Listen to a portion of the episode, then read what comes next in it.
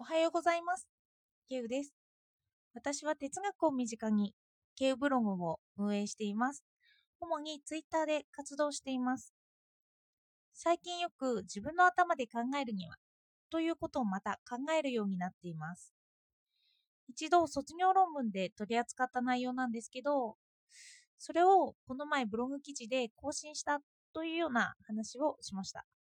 そしてまたそれについて考える機会が増えているといった感じになっています。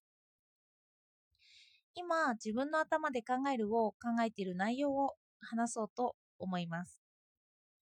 私の考えをつらつらと述べているだけなので、有益ではないということだけ意識していただいて、それでもよかったらお付き合いください。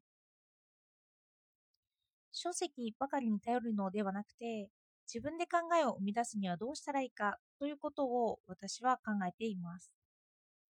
昨日は映画の評論をやって、自然と哲学の知識が出てきたことに驚きました。何かの解説を読まずに自分から考えが出てきたことに驚いたんです。以前はそんなことなかったんですよ。それだけの知識がなかった。でも今は卒業質、えっと、職業病と言われるくらい、いろいろと哲学に結びつけて考えたくなっているし、思い浮かんでくるものもそういう関連になっているんです。本当映画の泣けるシーンで哲学を考えちゃうなんて、そ職業病になっているよとツイッターで嬉しいリップをいただきました。と特に職業というわけではなくて、趣味としての哲学なんですけど、うん、知識が自然とついているんだなと思うことができました。以前はそんなことなかったんですよね、本当に。そして思ったんです。なんでこんな感じになっているんだろうなって。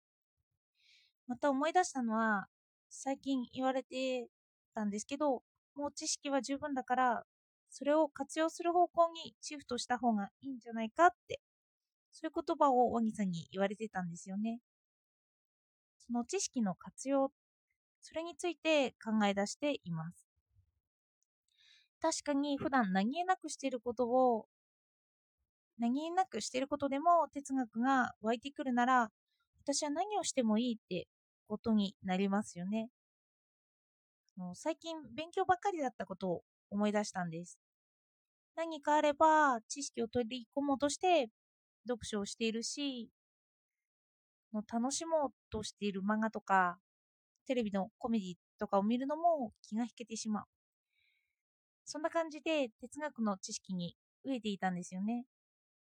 ところが、一定以上の知識を得たら、次はそれに関して何でも浮かんでくるなら、他のことをして楽しんでもいいんだっていう発想が入ってきたんです。の昨日はそれでもちょっと読書しちゃったんですけど私が影響を受けているショーペンハーワーの読書についてをまた読み返してみました。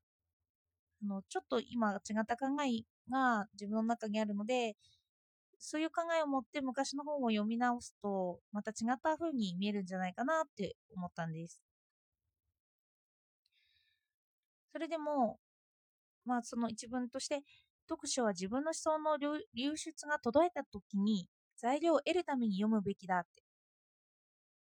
そういう同じような言葉が、まあ、また私の中に響いてきました。きっと私は頭の中でたくさんの材料を得ることができたんじゃないかなって思います。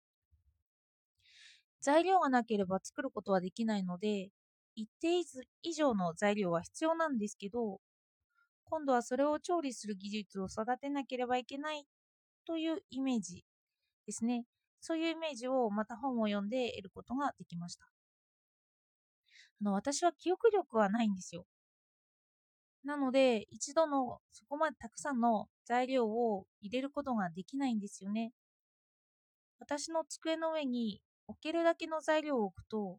机の上で料理ができるというイメージです。多分私の机は小さいので、材料大きすぎると、そこで料理ができなくなっちゃうというイメージです。そういう意味でも自分の頭の容量を測っておくべきだなとは思いました。もしあなたのあの記憶力がいいなら、もしかしたら材料をもっとたくさん置いて料理できるかもしれませんよね。たくさんの材料で色とりどりの美しい見た目が綺麗なパフェを作り出すというようなあのフルーツたくさんとか乗っけたパフェとか見た目も綺麗でいいですよね。